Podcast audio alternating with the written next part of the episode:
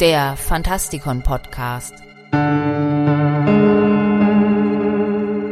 Fantastisch, schauerlich, kriminell.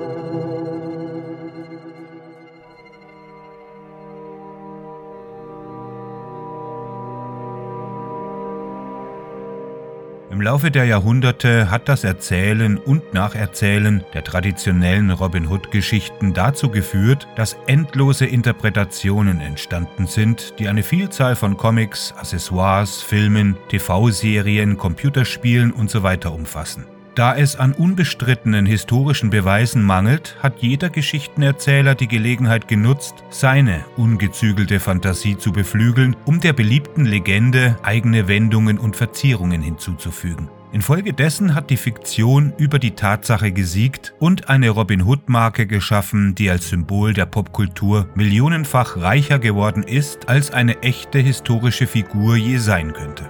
Und damit begrüße ich euch zu einer neuen Ausgabe unserer Rubrik Helden, Versager und andere Ikonen, heute mit Robin Hood.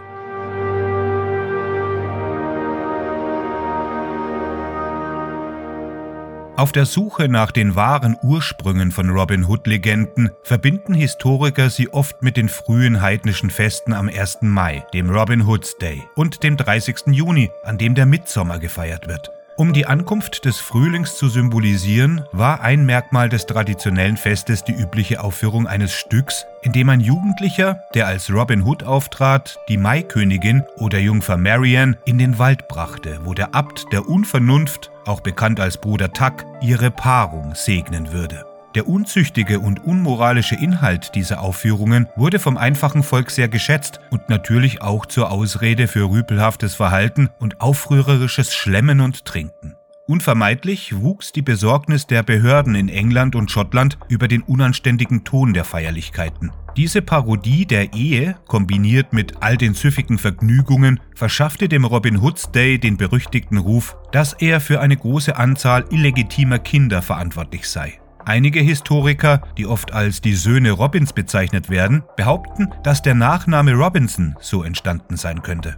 Obwohl das schottische Parlament 1555 beschloss, dass niemand als Robin Hood, Little John, Abt der Unvernunft oder Maikönigin auftreten sollte, verbot das englische Parlament erst mit dem Aufkommen puritanischer Einflüsse des 17. Jahrhunderts den Robin Hood's Day völlig.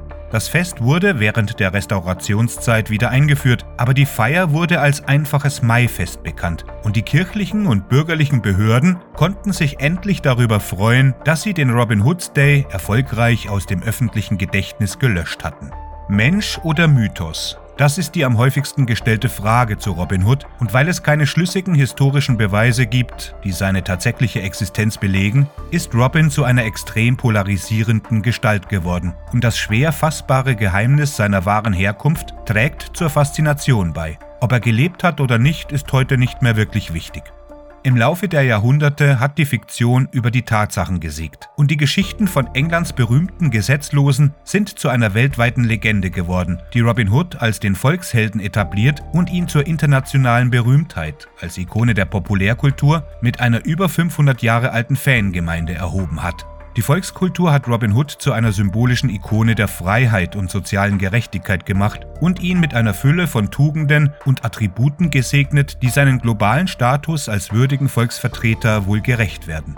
Wenn man jedoch die zahlreichen Schichten der Fantasien, die zu seinem internationalen Ruhm beigetragen haben, beiseite lässt, entdeckt man bald einige sehr dunkle Verbindungen zu Gewalt und bösartigem Verhalten.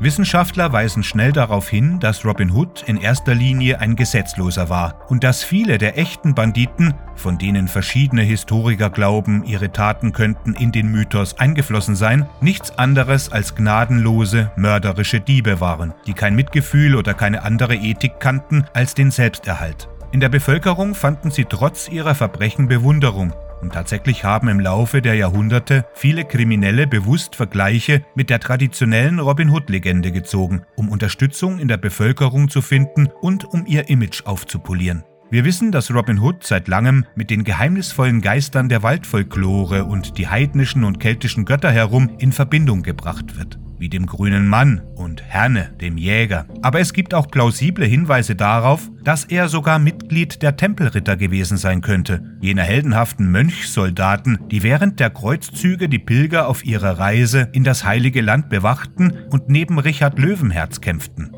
Als ihr mysteriöser Orden 1307 von der katholischen Kirche exkommuniziert wurde, flohen viele Templer in die Wälder Mittelenglands, die bereits ein Zufluchtsort für gesetzlose Banden waren. Um unauffällig zu bleiben, trugen sie oft wenig mehr als die einem Mönch gebührende Kapuzenkleidung, von der die Worte Hut, also Kapuze, oder Hudlum, was Ganove bedeutet, abgeleitet sind und die nach Ansicht einiger Historiker auf den wahren Ursprung des Namens Robin Hood oder Robin of the Hood oder gar Robin Hood, also vermummter Räuber, verweisen.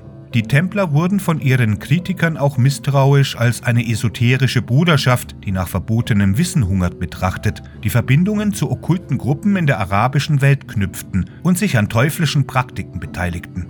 Der gefeierte Autor Sir Walter Scott hielt ihre militärische Organisation für wahrhaft bösartig und machte die Templer zu den Bösewichten seines klassischen Romans Ivanhoe, in dem auch Robin Hood und seine Bande von Sherwood Geächteten auftraten.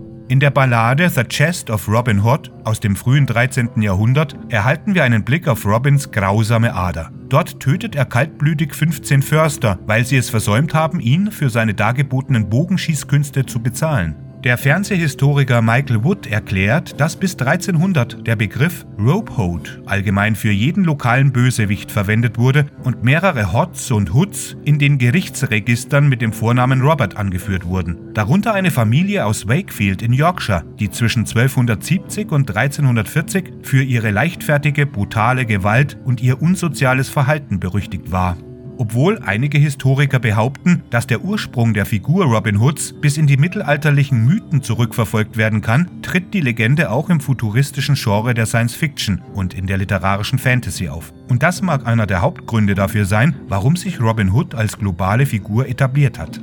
Die DC-Comics-Serie Red Hood und die Outlaws versetzt die Robin Hood-Legende in eine futuristische Welt mit mittelalterlichen Untertönen. Ein verbotenes Artefakt erinnert an den Heiligen Gral und das spiegelt die Werte und Prinzipien einer längst verlorenen, gerechten Gesellschaft wider. Am Ende entpuppt sich das begehrte Objekt als eine alte, ledergebundene Kopie der Geschichte von Robin Hood. 1991 sah man in der Star Trek The Next Generation Episode Gefangen in der Vergangenheit, wie sich der Schauspieler Patrick Stewart ganz in den traditionellen Federhut und so weiter kleidete, als der schelmische Kuh Captain Picard und seine Crew in ein Robin Hood basiertes Szenario mit romantischem Touch nach Sherwood Forest transportierte. Auf dem schmalen Grat zwischen den Genres Science Fiction, Fantasy und Horror werden oft allerlei Themen neu interpretiert und zusammengeführt. So ist es also kein Wunder, dass die Robin Hood-Legende ebenfalls ihre Horror- und Fantasy-Ableger gefunden hat. Anfang 2013 wurde Zombie Hood veröffentlicht. Der Film spielt in Nottingham und entnimmt sein Thema der traditionellen Legende. Für ihr erstes Comic hat sich bei Echo Comics Robin Hood mit den Horrorschwergewichten Dracula und Jekyll und Hyde zusammengetan, um eine Gruppe kriminell gesinnter Vampirinnen zu besiegen. Ein weiterer Beweis dafür, dass die Robin Hood-Legende in ihren fantasievollen Anpassungen keine Grenzen kennt. Mein Name ist Michael Percampus und ich hoffe, wir hören uns demnächst wieder. Gehabt euch wohl.